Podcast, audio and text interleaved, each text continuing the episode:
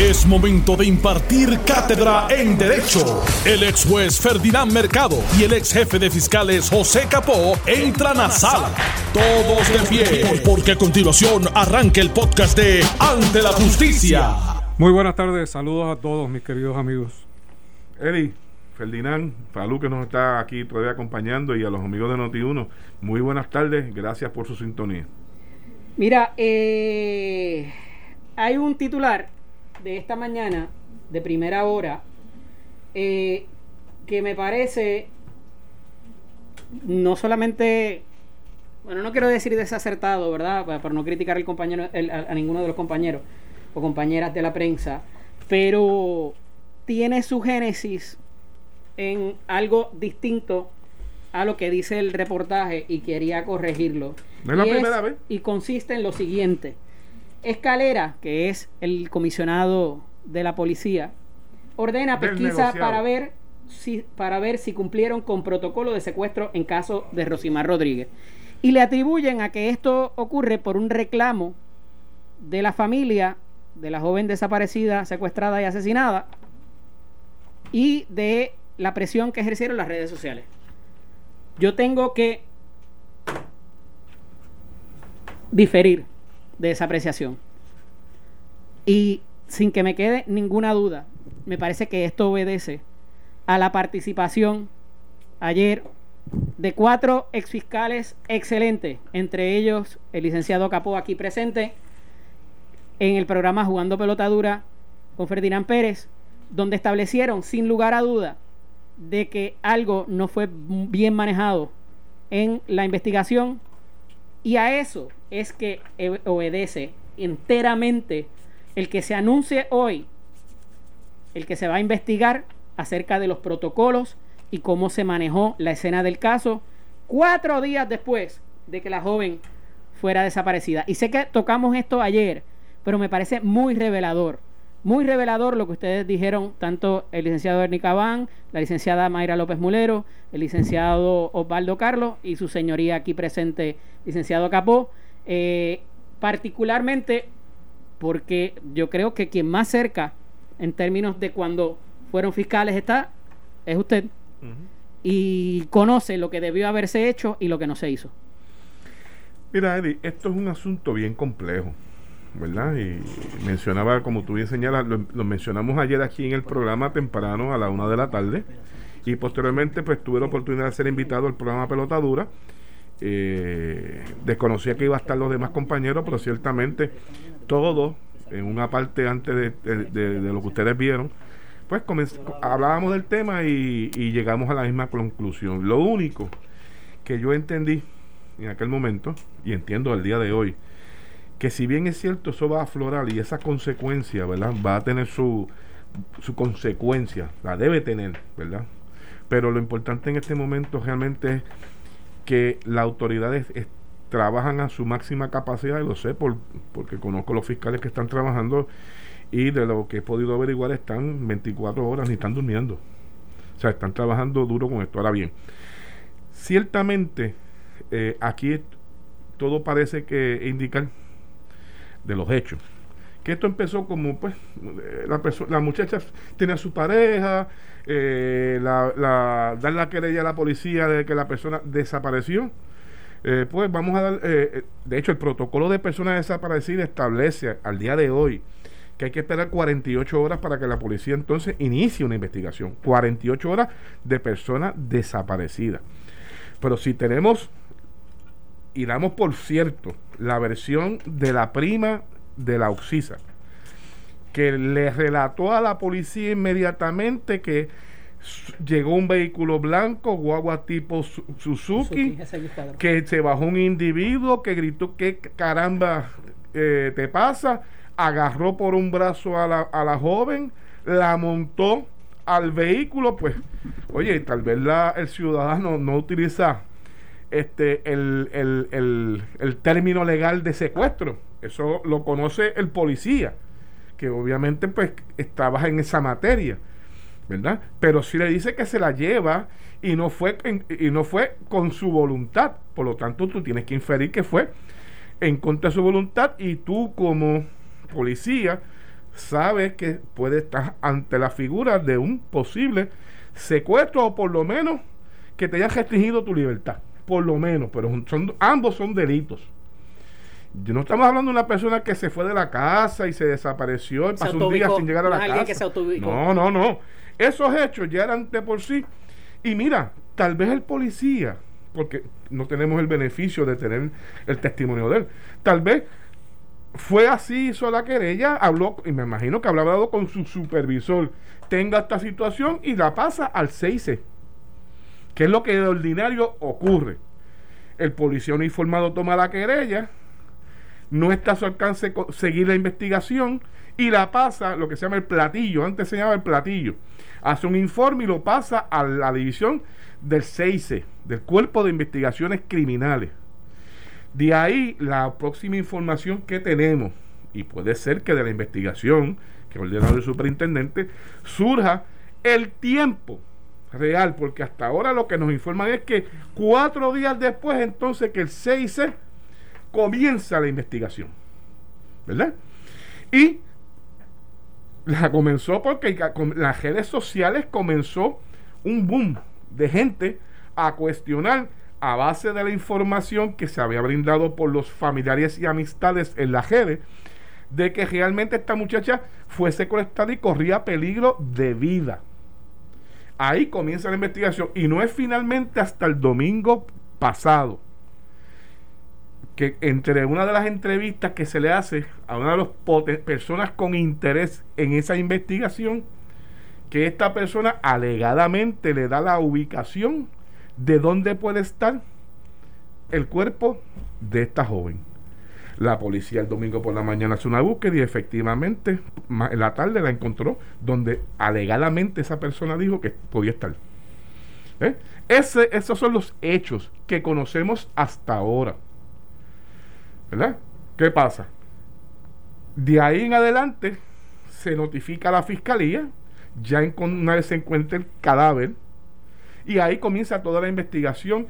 Y por eso es que sean, ustedes escuchan en los medios de comunicación y a, a través de la policía, primero, que se citan nuevamente a personas que ya habían sido entrevistadas, porque hay contradicciones, aparentes contradicciones entre las versiones que están dando en la persona que alegadamente utilizaba ese vehículo que se, que se ajusta a la descripción dada por la prima la noche que desaparece el 17 de septiembre, el que estaba bajo la custodia de ese carro se marchó a los Estados Unidos y regresó.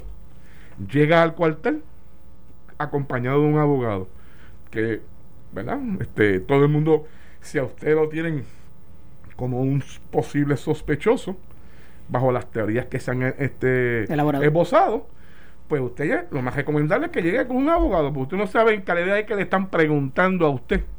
Y él pues ejerció ese derecho y llegó acompañado con un abogado. La policía no nos dice si realmente si completó todas las preguntas del interrogatorio o en algún momento se detuvo el interrogatorio por instrucción del abogado. Eso no lo sabemos todavía, ¿verdad? Ahora bien, a lo que tú decías, Eddie. Ciertamente, ahora vamos a se solicita por el comisionado de la policía cuando la presión, ¿verdad? Sube a, los, a, tales niveles de que tiene que ordenar una investigación para ver si se violó algún protocolo. Aquí es ley. O sea, lo ocurrido no es una persona desaparecida común y corriente que se fue de su casa y no sabemos, y no regresó nunca. Aquí estamos en presencia de una persona que hay un testigo que presencia cuando alegadamente la montan en contra de su voluntad en un vehículo. Eso es un delito. Y entonces vamos a la legislación. La alerta Josa, que está, fue legislada desde octubre del 2019. Vamos prácticamente a un año atrás. Hay una alerta que hay que poner inmediatamente.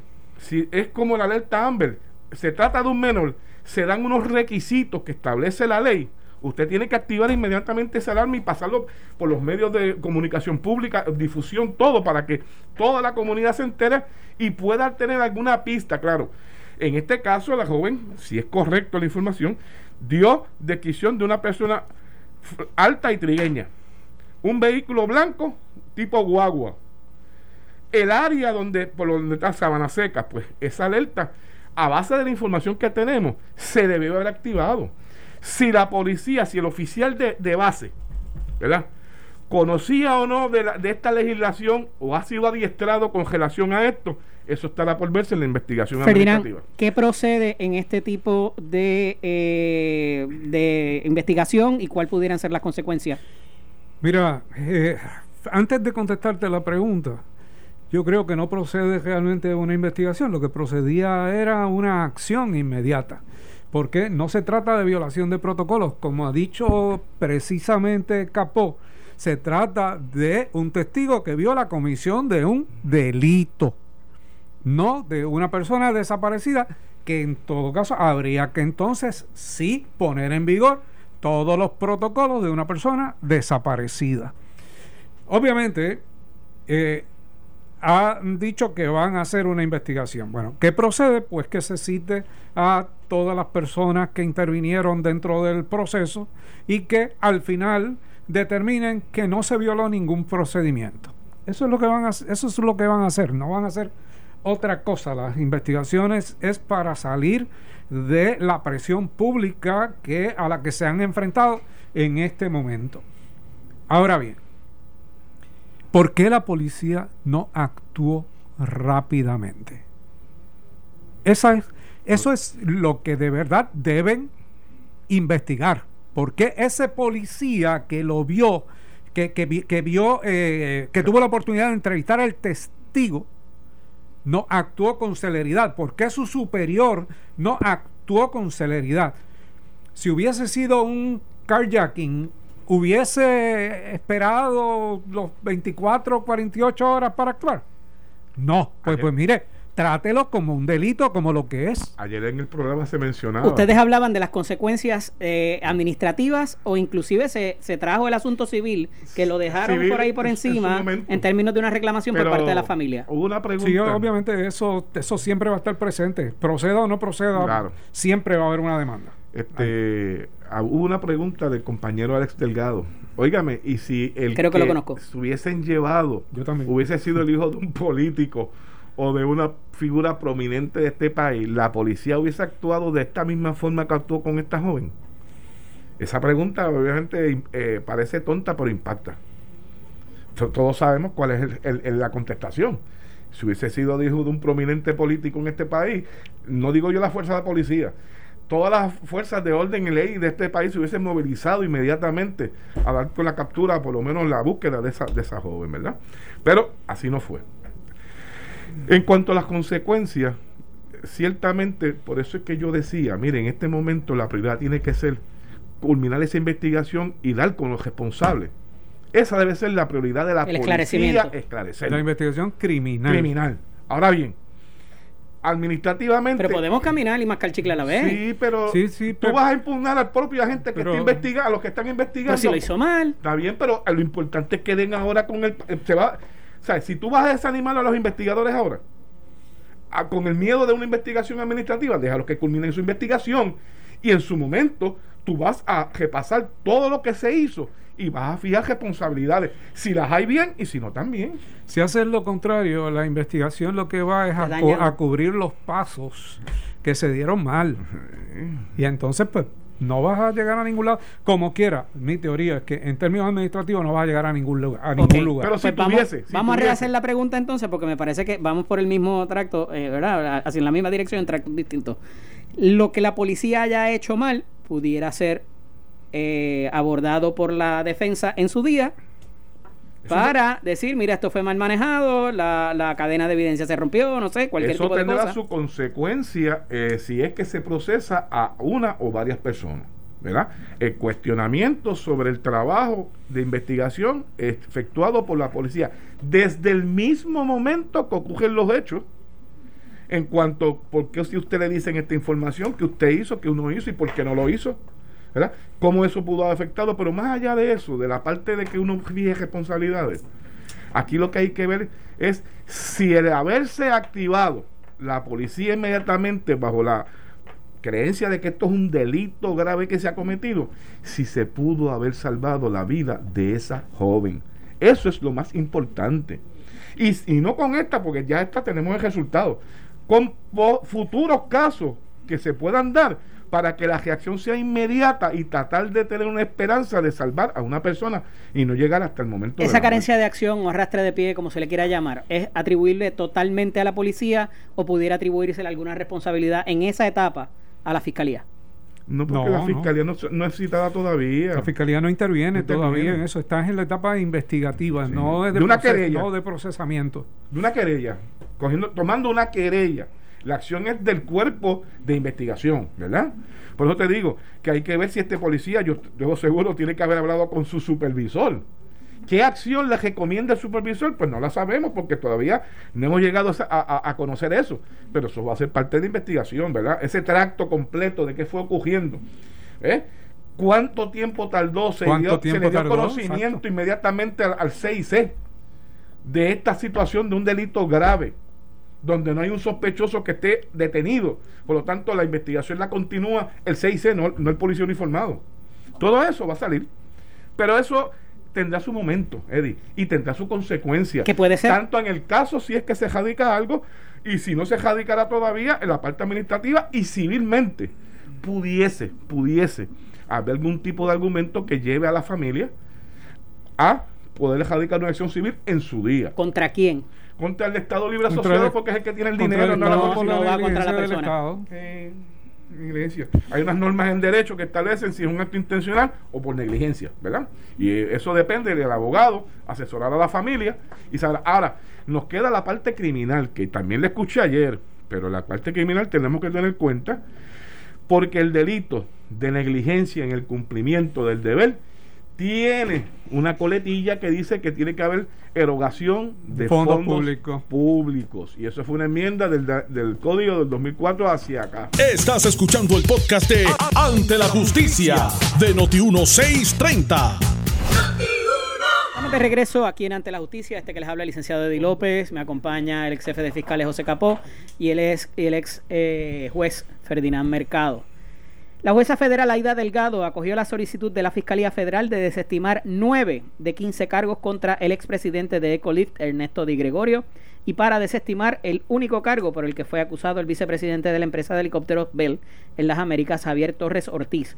Ambos ejecutivos fueron acusados en un pliego en el que se alegaba en un fraude en la venta de cuatro naves al gobierno de Puerto Rico para ser utilizadas por la policía de Puerto Rico. En una orden contenida en el expediente del caso, la jueza menciona que se tornó académica la moción de supresión de evidencia. Se me fue aquí, perdónenme. Eh, y a esos efectos, eh, me disculpan, ese es el caso, ese es el caso de la famosa compra de los helicópteros por parte del gobierno de Puerto Rico bajo la administración pasada, ¿verdad? Ya saben, aquí se acusó al dueño de la empresa eh, de varios cargos, entre estos que se están aquí mencionando, pero uno de ellos fue adelante, que fue del gran jurado, eh, fue a juicio y salió no culpable. Luego de eso le quedaban pendientes estos 15 cargos y la noticia, a través de la periodista Melissa Correa, nos informa que fue la primera que trajo esta información, después otros periódicos la, también la, detallaron, pero nos trae que, y es la forma como lo dicen, ¿verdad? La fiscalía en reunión con la defensa le solicitó a la, a la juez Aida Delgado, quien tenía pendiente estos casos, la desestimación de, de nueve cargos, de, nueve cargos, de, de los 15, nueve donde ya se había celebrado una vista oral de supresión de evidencia. De hecho, la juez cuando acoge esta petición de la fiscalía hace un paréntesis y dice que ella estaba inclinada a suprimir la evidencia obtenida de ese proceso que quedaba pendiente contra este dueño de Ecolif y de su vicepresidente, ¿verdad? lo, sigo, lo sigo aquí porque me parece que hay unos detalles importantes para que ustedes lo puedan analizar. La defensa solicitaba que se suprimieran las declaraciones de Torres Ortiz a la legal que su abogado corporativo había solicitado que su cliente no fuera entrevistado sin la presencia de un representante legal. No obstante, los agentes lo entrevistaron sin estar en compañía de un letrado. Delgado menciona que había estado inclinada a suprimir las declaraciones basadas en los testimonios de cinco testigos durante una vista de supresión de evidencia celebrada en enero pasado. La jueza afirmó que se reservó su derecho y autoridad inherente para abordar el asunto sobre si el gobierno incurrió en conducta indebida de violar los derechos de la quinta enmienda del acusado o los cánones de ética. La orden indica que debido a la desestimación de los cargos, el juicio ya no durará un mes, sino unos cinco días. Los cargos a desestimarse contra Di Gregorio son conspiración para cometer fraude electrónico, fraude electrónico y fraude de piezas de naves aéreas. Quedan pendientes los cargos de contrabando de mercancía de Estados Unidos al Servicio Bolivariano e Inteligencia Nacional de Venezuela y presentación de documentos falsos. falsos. Di Gregorio fue encontrado no culpable por un jurado en otra acusación que fue emitida por un gran jurado eh, relacionada a un caso de timo de 7.704.000 eh, por una nave vendida al Departamento de Salud para ser utilizada como ambulancia aérea. Recordarán que a principios de cuatrenio esto inclusive eh, fue objeto de vistas públicas en la Cámara de Representantes por la Comisión de Salud presidida por Juan Oscar Morales, representante, y que eh, traía el asunto de la ex secretaria de Salud también eh, y otros funcionarios de Ana, Anita Ríos y otros funcionarios también de el gabinete del ex gobernador Alejandro García Padilla y más que el asunto de si las naves eran tenían los permisos y las registraciones y demás, era el asunto de eh, lo que le llaman el procurement, de cómo se habían formalizado esos contratos y se había utilizado eh, un poco pues la, la, la, la, verdad el modelo de subasta y la licencia y, los cambios que se le hacían a la nave. Por eso era Ahí estaba. quién había solicitado verdad quién había dado la orden para la compra y el por qué que fue una de las cosas que más se cuestionó por razón de que el contrato con las ambulancias aéreas llegó a un punto que se hizo súper oneroso y así lo ha dicho el exgobernador García Padilla de que se tomó la decisión de comprarlas por parte del Estado para no seguir eh, con el alza en los costos de la ambulancia costo efectivo adquirir la nave que estar pagando alquiler y pagar tres veces el valor de la nave. Esto pone fin, obviamente, eh, no es un tecnicismo cualquiera. Aquí se está hablando de eh, el fruto del árbol, del árbol pozoñoso, como se conoce la teoría eh, a nivel legal, ¿verdad? que se obtuvo una evidencia sin tener, sin tener las garantías constitucionales habidas y reconocidas y súper, ¿verdad? Protegidas eh, a esos efectos y esto pues no necesariamente tiene que ver en sí con el caso y lo que ocurrió, sino cómo se obtuvo la evidencia para procesar. ¿De, de dónde partimos aquí entonces? De eso mismo. Pues mira, yo creo que debemos partir de que ni la investigación ni el procesamiento federal es infalible.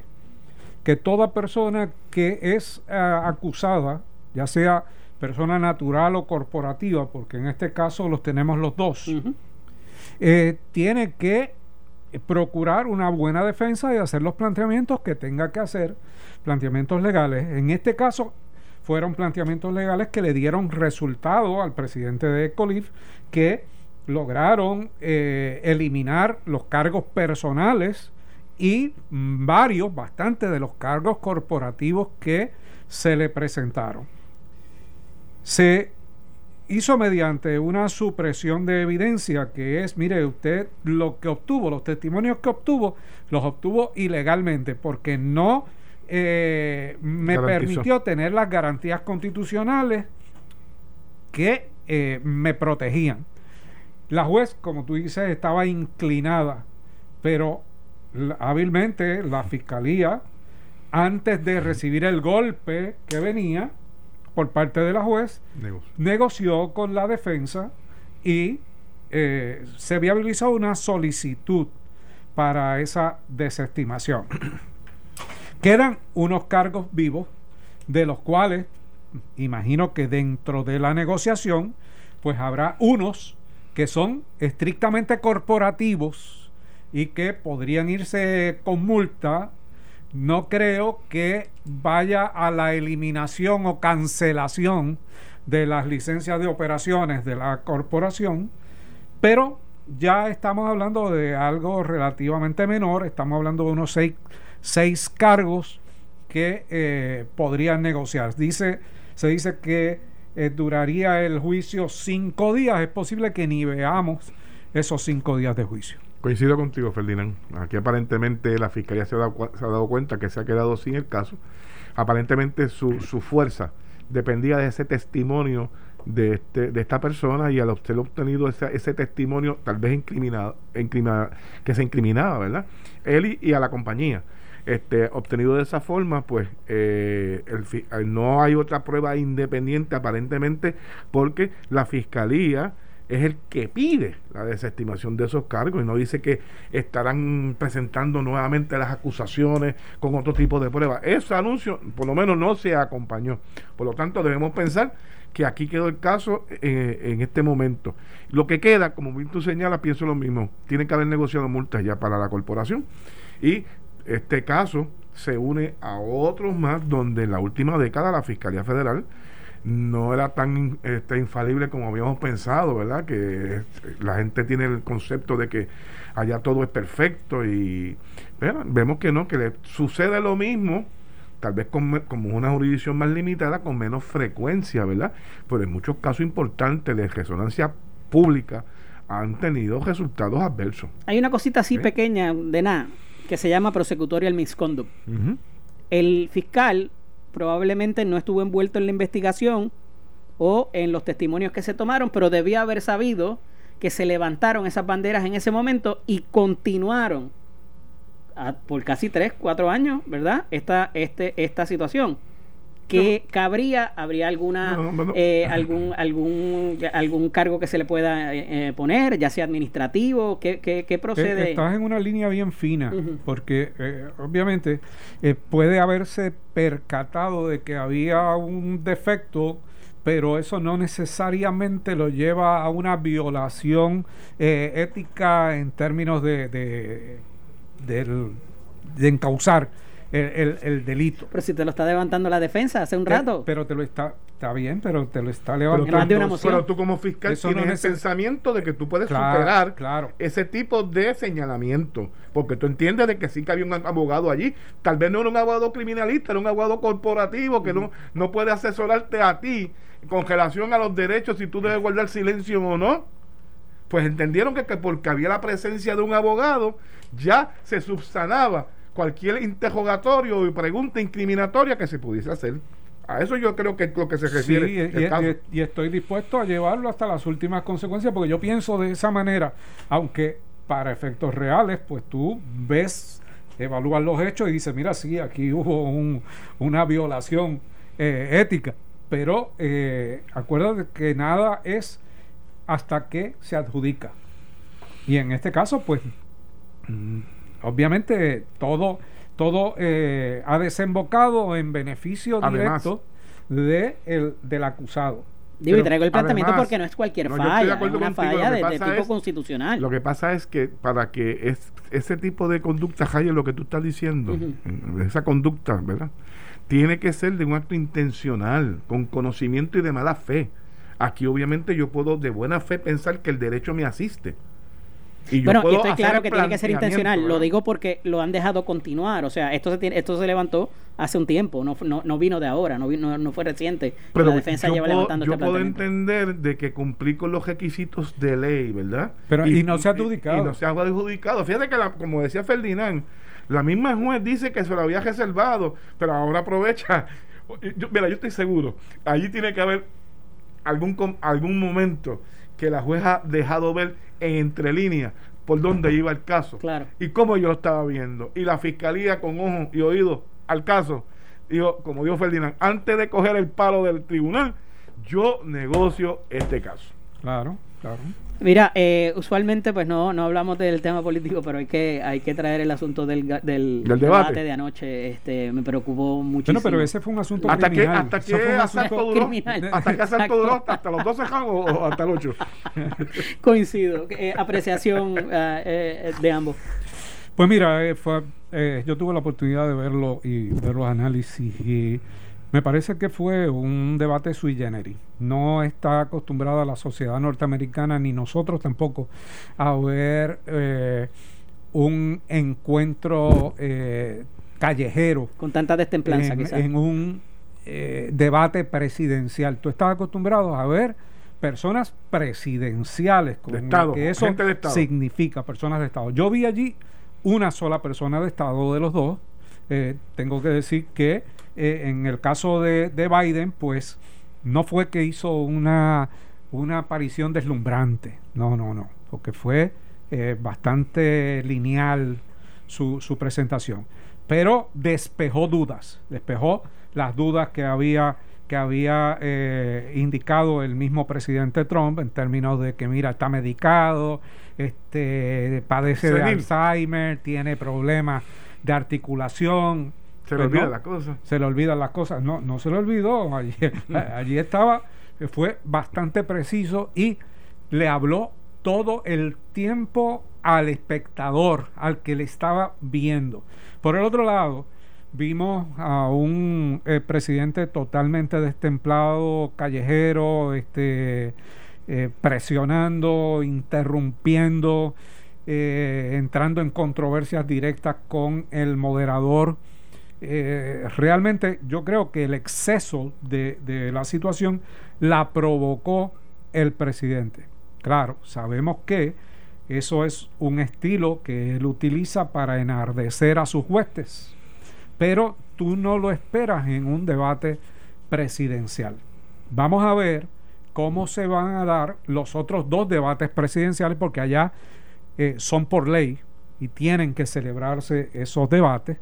Acá es por acuerdo, usualmente eh, por las tres emisoras principales de televisión, cada uno tiene uno, eh, y también son tres, pero lo más significativo, a mi juicio, de ese debate fue la posición del presidente tratando de... ¿Qué tú hiciste en eh, 47 años? el, ¿Qué tú has hecho? el- el planteamiento, pero, pero, pero, el, pero lo que me llamó mucho la atención es la posición de la posibilidad de que él se quede como presidente ante lo que él llama el fraude del voto por correo eh, y la defensa que hizo Biden de, de- de ese tracto de voto por correo desde hace muchísimos años, citando inclusive a los militares, al uso por parte de los, de los militares.